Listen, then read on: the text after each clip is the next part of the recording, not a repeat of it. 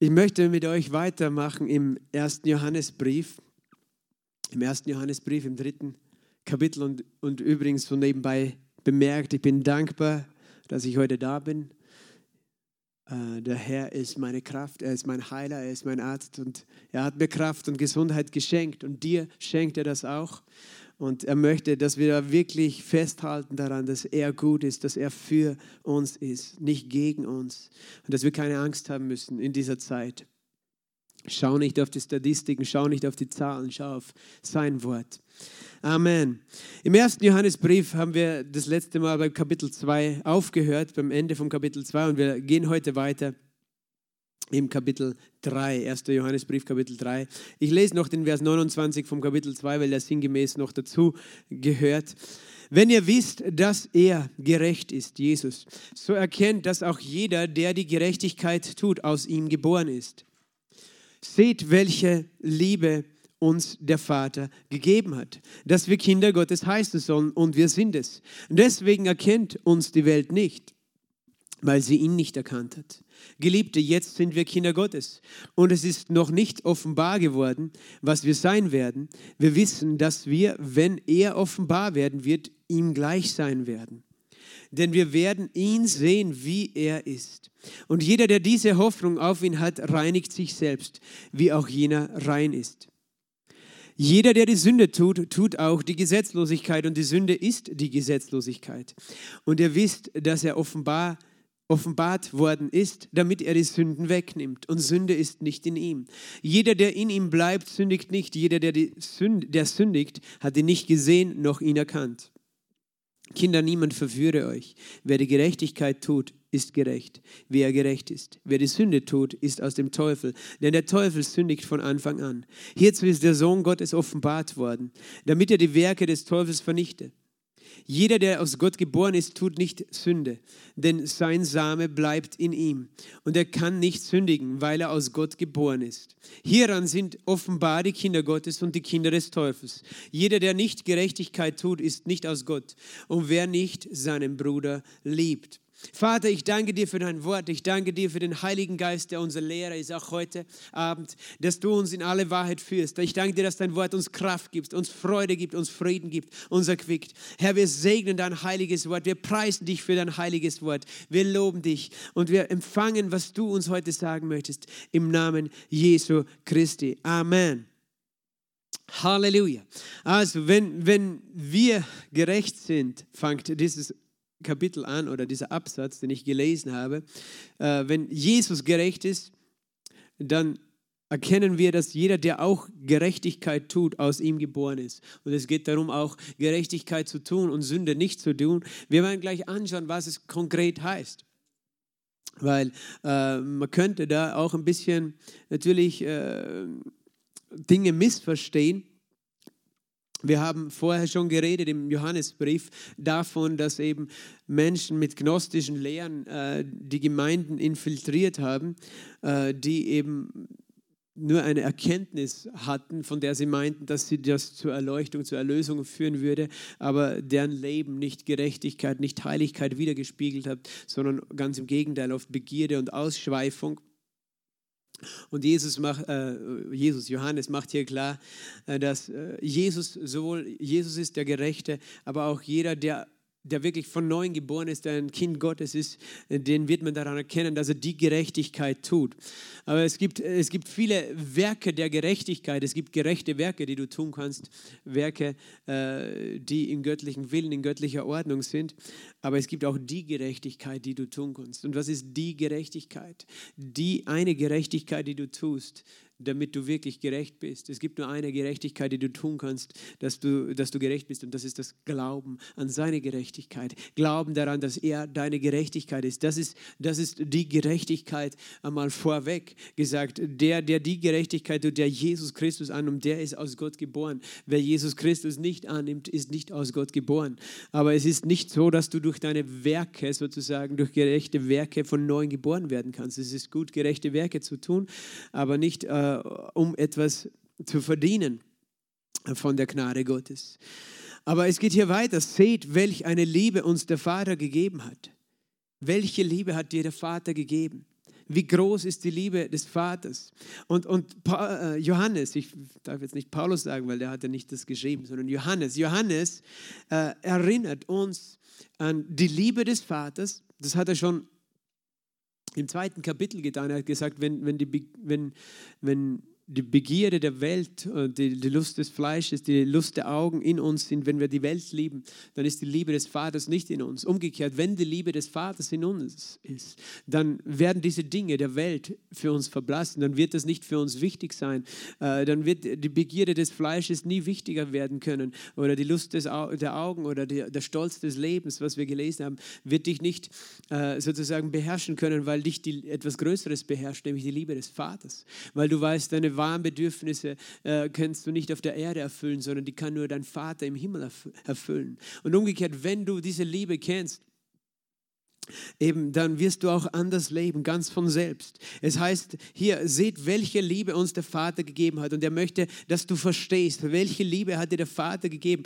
Er sagt zunächst einmal, dass wir Kinder Gottes heißen sollen, dass wir ein Kind Gottes, dass jeder von uns, der an Jesus glaubt, der gläubig geworden ist, ein Kind Gottes heißen darf. Weißt du, es ist ein Vorrecht, Kind Gottes zu heißen. Das ist nicht selbstverständlich.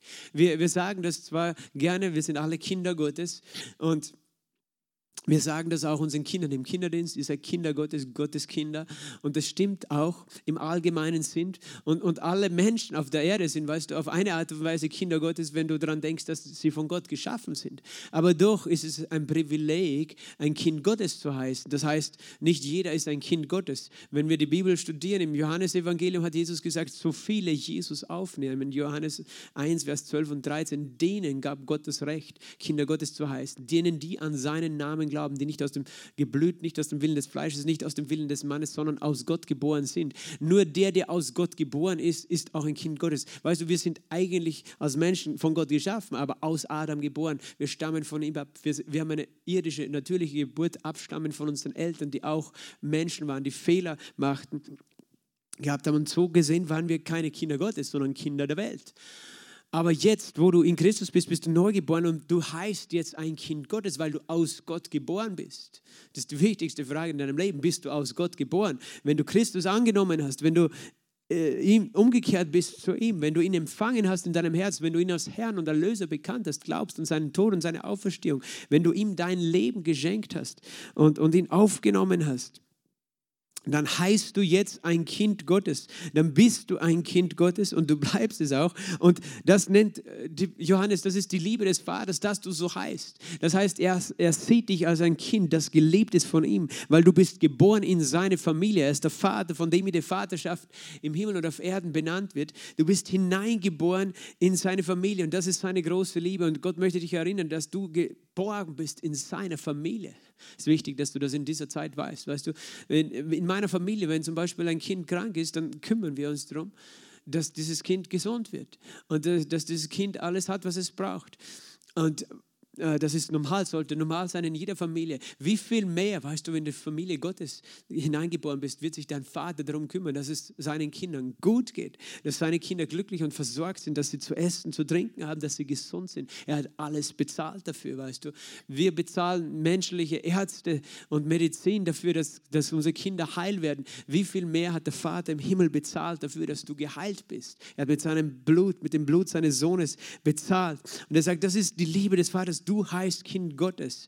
Du bist ein Kind Gottes und er bestätigt es und wir sind es. Wir, wir sollen nicht nur so heißen, sondern es ist nicht nur ein Name, den du tragst, sondern es ist eine Identität. Du bist es. Und deswegen erkennt uns die Welt nicht, weil sie ihn nicht erkannt hat. Die Welt äh, kann, das, kann dich nicht erkennen als ein Kind Gottes. Sie erkennt dich nicht als, als den Botschafter der Wahrheit, weil sie die, ein Mensch, der nicht von Gott geboren ist, ist ein Kind der Welt. Er ist ein Kind Adams. Und er kennt Gott nicht, aber wenn, wenn wir Jesus erkennen, äh, wir erkennen dann auch einander. Wir, weißt du, du erkennst auch, wer deine Brüder und Schwestern sind. Als Kind Gottes weißt du das zugleich. In deinem Herzen, du siehst es, du spürst es, dein Geist weiß es, wer deine Brüder und Schwestern sind. Und er geht weiter im Vers 2, Geliebte, jetzt sind wir Kinder Gottes und es ist noch nicht offenbar geworden, was wir sein werden.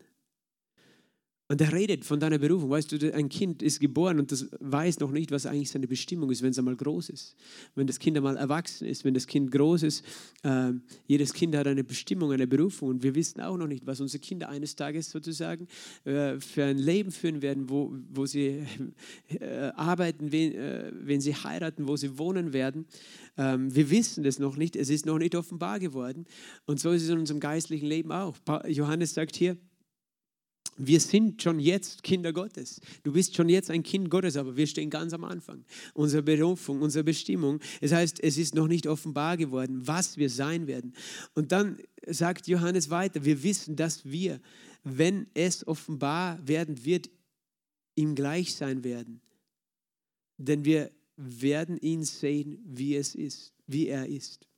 Und das ist einer von meinen Lieblingsbibelversen, dass, äh, dass Gott sagt, dann, wenn es offenbar werden wird, und eigentlich mag ich lieber die Fußnote, die hier steht in meiner Elberfelder Übersetzung, da steht Fußnote, oder er kann auch übersetzt werden. Wenn er offenbar äh, werden wird, werden wir ihm gleich sein, denn wir werden ihn sehen, wie er ist.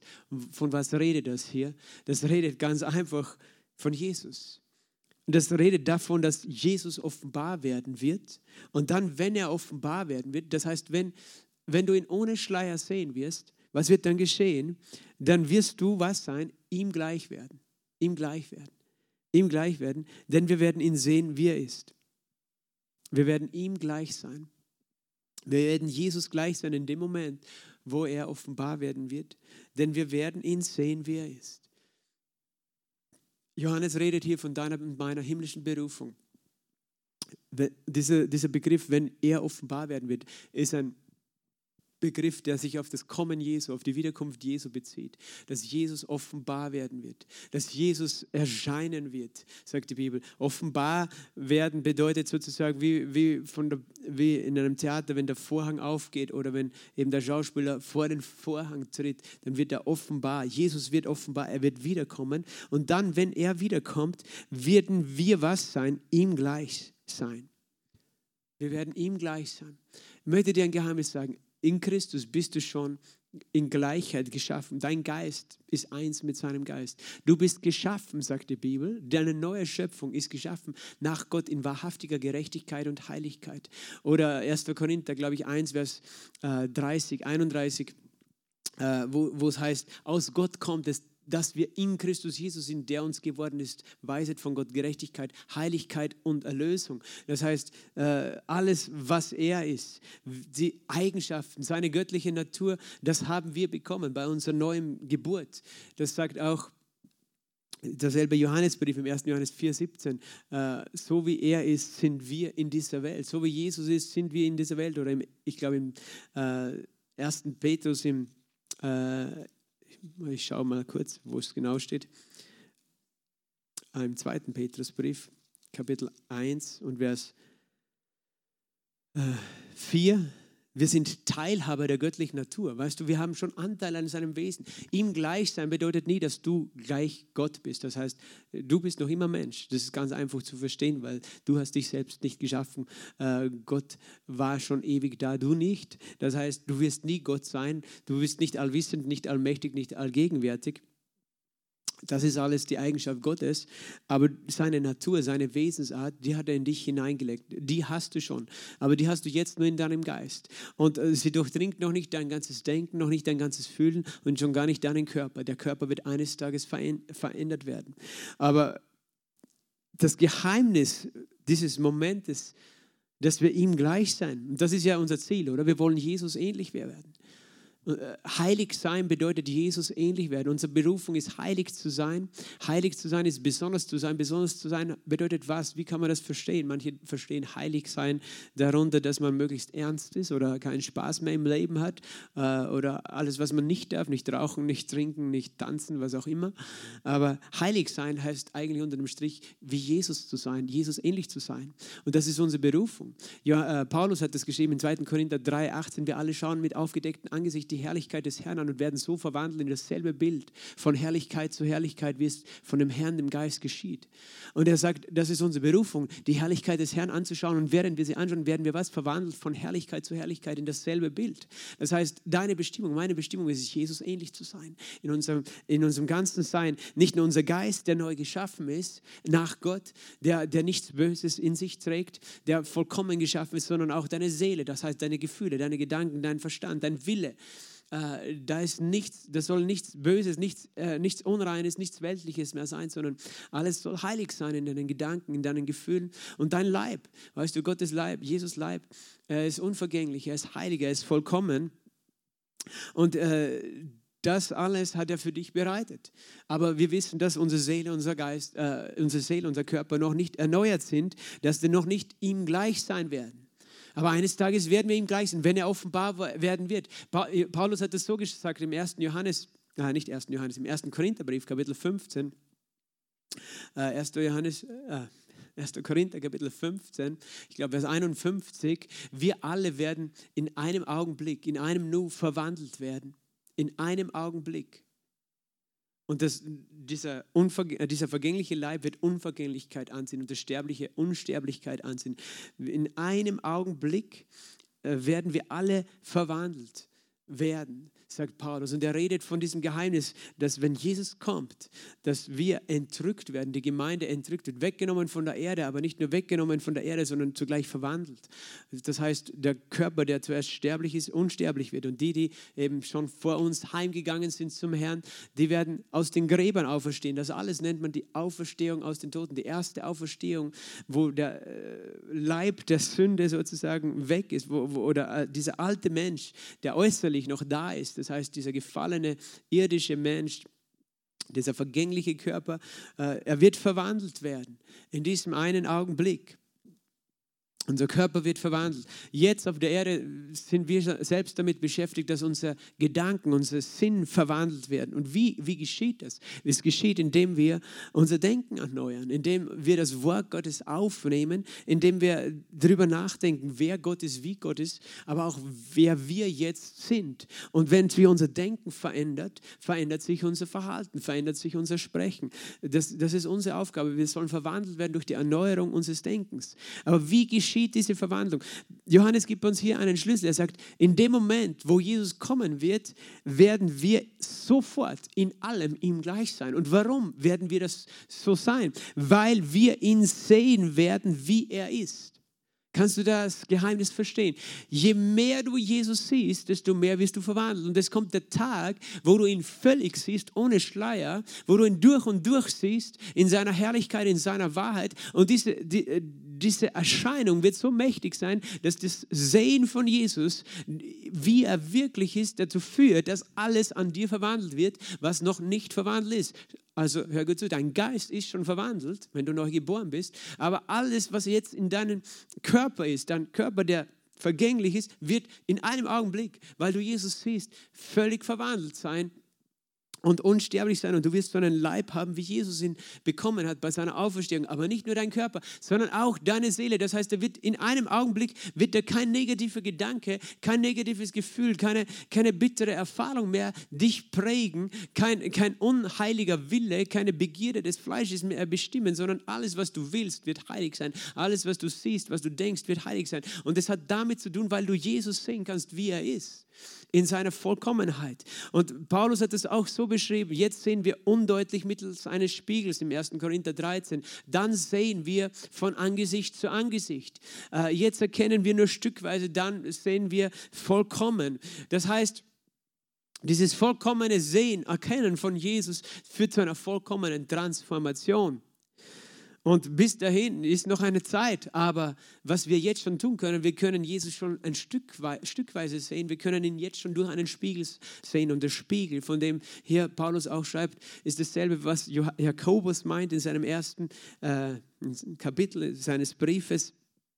Er sagt, wenn wir Täter des Wortes sind, dann betrachten wir unser Spiegelbild im Wort. Wir schauen in den Spiegel, wir vergessen nicht, was wir gesehen haben. Das heißt, das Wort Gottes ist unser Spiegel. Und was bedeutet das? Was siehst du im Spiegel? Du siehst dich selbst.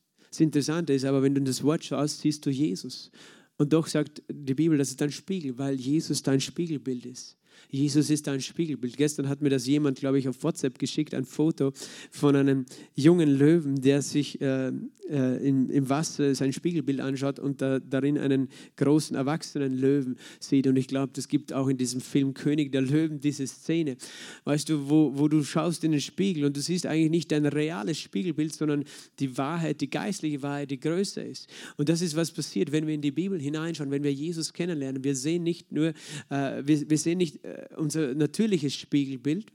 Das natürliche Spiegelbild ist, wenn du einfach deine Fehler siehst. Und das war im Alten Bund so. Im Alten Bund ist das, das Wort ein Spiegel, der, der nur dein natürliches Spiegelbild vor Augen hält. Das heißt, wer du als Mensch bist, nämlich ein Sünder. Du siehst deine eigenen Sünder. Durch das Gesetz kommt die Erkenntnis der Sünde. Du schaust in das Gesetz und du siehst sofort, was du alles verbrochen hast und was du verbockt hast und dass du verdammt bist und verurteilt bist und du erkennst deine Sündhaftigkeit und deine Bedürftigkeit. Aber im neuen Bund ist der Spiegel anders. Du schaust in den Spiegel hinein, du erkennst, wer Jesus ist und ohne dass du es äh, merkst, färbt das auf dich ab und du verstehst an, fangst an zu verstehen, wer du bist und dass du berufen bist, so zu leben und so zu sein und äh, so zu handeln wie Jesus. Dass du berufen bist, nicht wie ein dreckiger Wurm auf der Erde zu leben. Und Davon redet Johannes, dass du ein Kind Gottes bist und wenn du eines Tages groß bist, wirst du verstehen, dass du berufen bist, so zu sein wie Jesus in allem. Und du wirst es sein, aber du wirst es nicht sein, indem du dich anstrengst und versuchst, so zu sein, sondern du wirst es sein, weil du das als deine Identität siehst, weil das dein Denken, dein Fühlen, dein Wollen erfasst, weil es dich durchdringt. Du erkennst Jesus und du erkennst, dass er in dir ist und dass du mit ihm bist, dass du Anteil hast an seiner göttlichen Natur und dass das deine deine Bestimmung ist. Und dann willst du den Dreck dieser Welt nicht mehr. Dann willst du nicht die Sünde dieser Welt. Du willst ihn. Und darum sagt Johannes, das ist wahre Erkenntnis sozusagen. Ja, dass es nicht die Gnosis, sozusagen diese, diese stolze, arrogante, von Gott getrennte äh, menschliche Erkenntnis, die glaubt, durch menschliche Philosophie äh, irgendwo auf höhere Sphären zu kommen, geistliche Geheimnisse zu ergründen und doch aber im irdischen Dreck noch lebt und, und Unzucht und andere Begierden waren eben das Thema damals, sondern du lebst anders. Und darum sagt 1. Johannes 3, Vers 3, jeder, der diese Hoffnung hat auf ihn, reinigt sich selbst, wie auch jener rein ist. Jeder, der die Hoffnung hat, eines Tages Jesus zu sehen von Angesicht zu Angesicht. Jeder, der diese Hoffnung, diese Erwartung, diese freudige Zuversicht hat, als Kind Gottes einmal bestimmt zu sein, völlig verwandelt zu sein, der, der tut was? Er reinigt sich selbst, so wie jener rein ist. Das heißt, der wird nicht selber versuchen, sich schmutzig zu machen und schmutzig zu bleiben, sondern der möchte sich reinigen. Das heißt, sich trennen von, von den Denken dieser Welt, von den Begierden des Fleisches, von der Lust der Augen, von dem Stolz des Lebens. Er reinigt sich von der Lüge des Feindes. Verstehst du? Und das, das ist das, woran man ein Kind Gottes erkennt, dass es versteht, äh, dass es eine andere Berufung gibt. Und in dies, das ist die Voraussetzung, das, was ich jetzt gerade gelehrt habe für die folgenden Verse, wo es nämlich dann weitergeht in Vers 4. Jeder, der die Sünde tut, tut auch die Gesetzlosigkeit und die Sünde ist die Gesetzlosigkeit. Und ihr wisst, dass er offenbar äh, worden ist, damit er die Sünden wegnimmt. Und Sünde ist nicht in ihm. Jeder, der in ihm bleibt, sündigt nicht. Jeder, der sündigt, hat ihn nicht gesehen noch ihn erkannt. Weißt du, wir können das jetzt so verstehen, dass, dass wir lesen, aha, wenn ich irgendeinen Fehler tue, dann tue ich etwas Gesetzloses. Die Sünde ist Gesetzlosigkeit und ja, Sünde bleibt Sünde. Und was du machst als Christ mit deinem Leib hat immer Konsequenzen. Aber was, was steht hier noch? Es steht hier auch, jeder, der in ihm bleibt, sündigt nicht. Jeder, der sündigt, hat ihn nicht gesehen, noch, nicht, noch ihn erkannt. Wenn du das liest, dann könntest du Angst bekommen und denken, ja, aber vielleicht äh, heißt es dann, dass ich ihn gar nicht kenne, weil ich mache noch Fehler. Ich mache immer wieder noch Fehler. Habe ich jetzt ihn nicht gesehen? Habe ich ihn nicht erkannt? auf eine Art und Weise, weißt du, solange wir wirklich immer dieselben, äh, wenn wir uns irgendwelchen Leidenschaften immer hingeben, ohne nachzudenken, auf eine Art und Weise. Kann sein, du bist neu geboren, aber du hast noch immer nur sehr wenig von ihm erkannt. So gesehen stimmt das. Ja, wir haben sehr wenig erkannt, wenn wir, wenn wir noch immer in Sünde äh, weiterleben wollten. Aber das, auf der anderen Seite ist es so, dass kein Christ auf der Erde, der in seinem Fleisch ist, fehlerlos lebt. Jeder Christ macht auch Fehler und macht noch Sünden. Das heißt, heißt das jetzt, der ist nicht von neuem geboren, heißt es, der ist nicht äh, ein Kind Gottes, heißt es jetzt, der hat ihn noch nicht erkannt. Hier heißt es in Vers 5 noch, Jesus ist offenbart worden, damit er die Sünden wegnimmt. Die Sünde ist nicht in ihm. Also der eine, Satz hier, der eine Teil des Satzes heißt, Sünde ist nicht in Jesus. In Jesus war nie Sünde. In ihm war nie etwas Böses. Der Unterschied zwischen ihm und uns war, er war von Anfang an aus Gott geboren sozusagen sein Geist war nie sündig, er musste, sich, er musste nicht umprogrammiert werden, so wie wir in unseren Gedanken, weil wir lange als Sünder gelebt haben, bevor wir neu geboren worden sind. Äh, Sünde war nicht in ihm, aber er ist gekommen, auch Sünde wegzunehmen. Sünde wegzunehmen, weißt du, die Macht der Sünde von deinem Herzen wegzunehmen. Und das ist tatsächlich geschehen, wenn du neu geboren bist, dass die Macht der Sünde von dir weggenommen ist. Und so gesehen äh, du vielleicht äußerlich noch sündigst, aber innerlich hat die Sünde keine Macht mehr. Und das musst du wissen, damit du auch in Freiheit leben kannst. Vers 7, Kinder, niemand verführe euch. Wer die Gerechtigkeit tut, ist gerecht, wie er gerecht ist. Wer die Sünde tut, ist aus dem Teufel, denn der Teufel sündigt von Anfang an. Hierzu ist der Sohn Gottes offenbart worden, dass er die Werke des Teufels vernichte. Also noch einmal, hier stellt äh, Johannes gegenüber, wer Gerechtigkeit tut, ist gerecht, wie er gerecht ist. Wer die Sünde tut, ist aus dem Teufel, denn der Teufel sündigt von Anfang an. Äh, auch das eigentlich sehr klar, könnte man sagen, ist so, ja. Wenn, wenn jemand gerechte Dinge tut, dann ist er gerecht. Wenn jemand äh, sündige Dinge tut, dann ist er aus dem Teufel. Aber weißt du, wenn wir, wenn wir da jetzt nicht überlegen bei dem Satz und das nicht auslegen, so wie es gemeint ist, dann würde das auch bedeuten, jeder, jeder Mensch, der irgendwo der irgendetwas Gerechtes tun ist, ist einfach gerecht, steht gerecht vor Gott, ähm, egal ob er Jesus kennt oder an ihn glaubt oder nicht. Die Bibel sagt uns aber ganz klar, und das haben wir letztes Mal gesehen, wenn, wenn jemand den Sohn ablehnt, weißt du, dann, dann hat er den Vater nicht und du kannst nicht gerecht sein ohne den Sohn, denn Jesus Christus ist die Gerechtigkeit und er ist unsere Gerechtigkeit. Und wenn wir ihn ablehnen, lehnen wir seine Gerechtigkeit ab. Das heißt, du könntest jemand sein, der ein guter Mensch ist, der äußerlich gesehen Gerechtigkeit tut, aber das heißt noch nicht, dass du gerecht vor Gott stehst. Und Umgekehrt heißt es auch nicht, dass jeder, äh, der Sünde tut, das heißt, äh, ein, ein, Christ, der einmal einen Fehler macht, sündigt, deswegen gleich verloren ist. Was hier ist gemeint mit jeder, der die Sünde tut, tut auch die Gesetzlosigkeit. Äh, und also Vers 7, Verzeihung, ich weiß nicht, Vers 4. Wer die Gerechtigkeit tut, ist gerecht und wer die Sünde tut, ist aus dem Teufel. Was ist die Gerechtigkeit und was ist die Sünde? Und da, da, dazu muss man einfach wirklich zurückgehen auch. Was ist die Gerechtigkeit, von der im 1. Johannes 2 schon auch die Rede war? Die Gerechtigkeit ist das eine äh, an Jesus glauben und in seiner Liebe wandeln an Jesus glauben, Jesus, den Sohn Gottes, glauben, dass er der Sohn Gottes ist, dass Jesus der Christus ist. Das ist die Gerechtigkeit und glauben an die Liebe. Das ist die Gerechtigkeit ist, ist, ist einfach Jesus Christus. Die Gerechtigkeit tun für einen Gläubigen ist Jesus Christus annehmen. Das ist die Gerechtigkeit, die du tust und, und mit der steht und fällt alles, weil um das geht es eben. Wer ist Jesus Christus? Um das geht es in diesem Brief und jeder, der die Sünde tut, bedeutet Jesus Christus ablehnen. Das ist die Sünde, weil es gibt letztlich nur eine Sünde, die den Menschen von Gott trennt und das ist die Sünde, Jesus nicht anzunehmen. Hast du das verstanden? Hast du das gewusst? Es gibt nur eine Sünde letztlich, die dich von Gott trennt. Warum kann ich das sagen?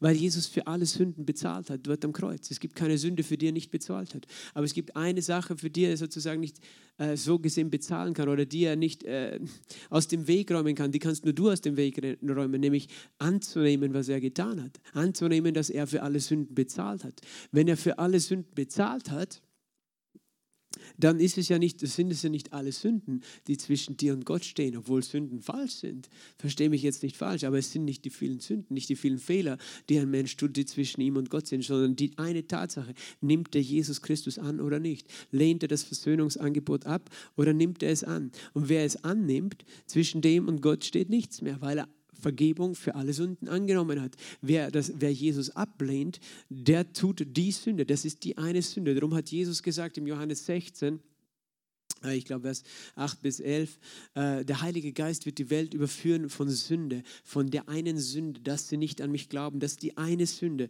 Und das ist die eine Sünde, die, wenn du die tust, wenn du Jesus ablehnst, bleibst du getrennt von Gott, bleibst du in der Gesetzlosigkeit gefangen Und bleibst du äh, sozusagen ein Kind des Teufels, äh, jeder, der die Sünde tut, ist aus dem Teufel.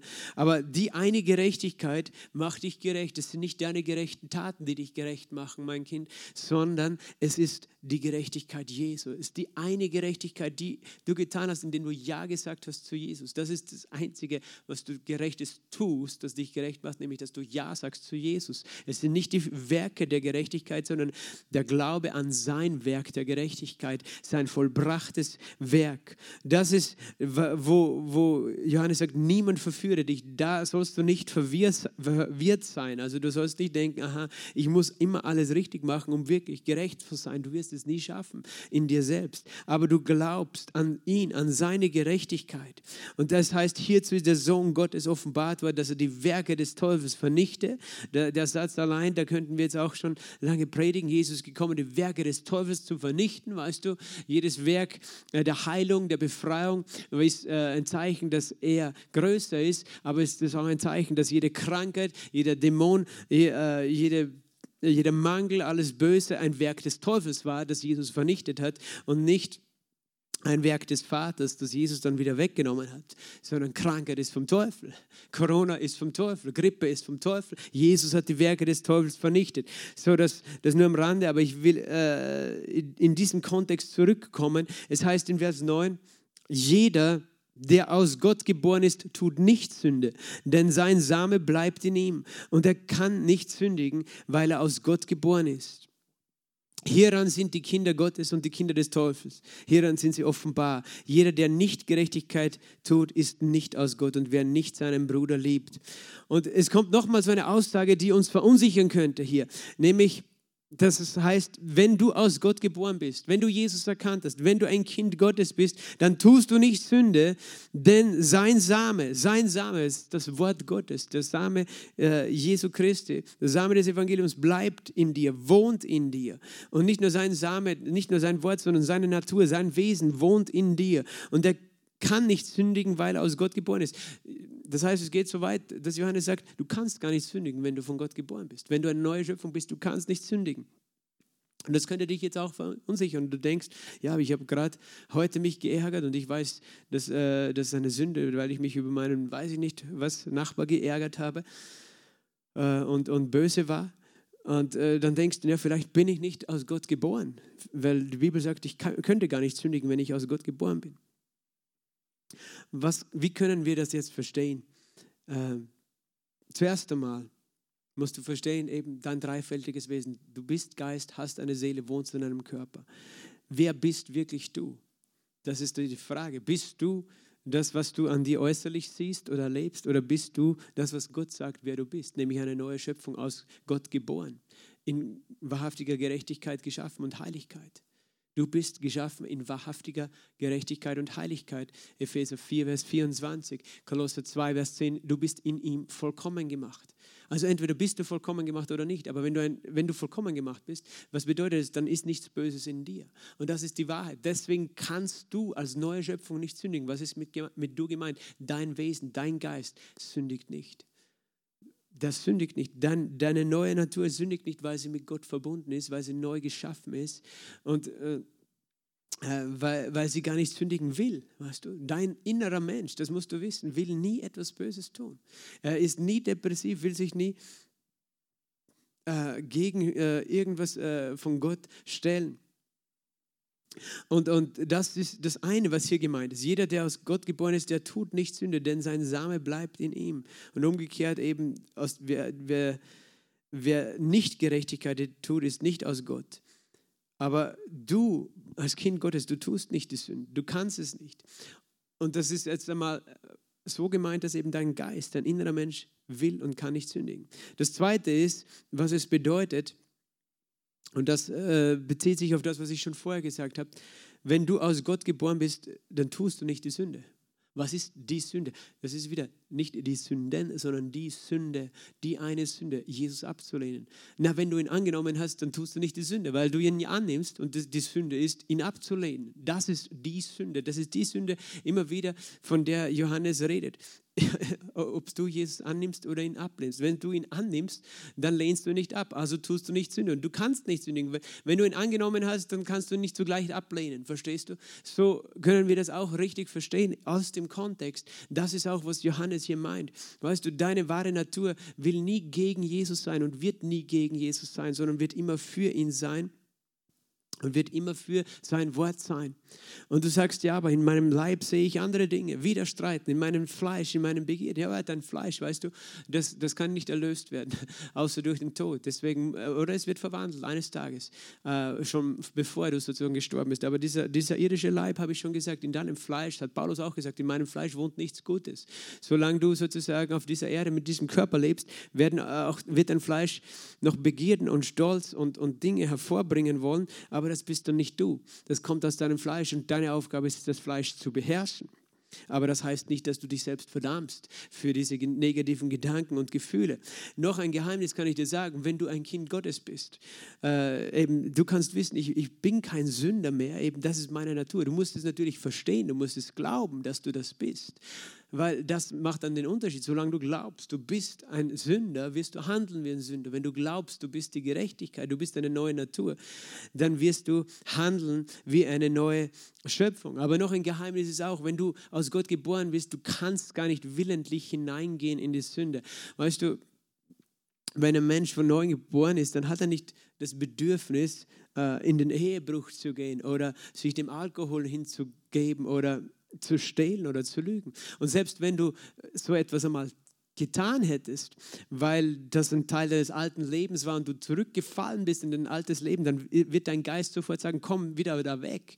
Da will ich nicht drinnen verharren.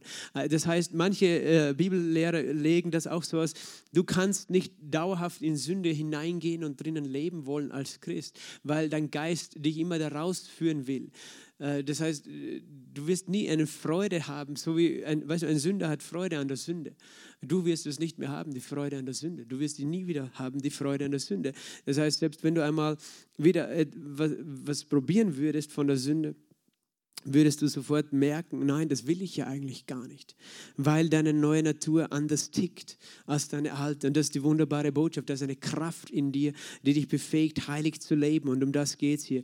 Und ich schließe ab in Vers 10. Hierin sind die Kinder des Teufels und die Kinder Gottes offenbar. Jeder, der nicht Gerechtigkeit tut, ist nicht aus Gott und wer nicht seinen Bruder liebt. Und umgekehrt eben, wenn du die Gerechtigkeit tust, also Jesus angenommen hast, Jesus annimmst, zu Jesus stehst, zu ihm äh, hältst, dann zeigt es, du bist aus Gott. Und woran erkennt man noch, dass du aus Gott geboren bist? Dass deine Liebe in deinem Herzen ist für deine Brüder. Und das ist der zweite Teil dann des Kapitel 3, das machen wir dann nächste Woche weiter. Da reden wir über diese Bruderliebe noch mehr. Aber ich möchte jetzt einfach beten zum Abschluss. Vater, ich danke dir von ganzem Herzen. Ich danke dir für deine Liebe. Ich danke dir für deine Güte.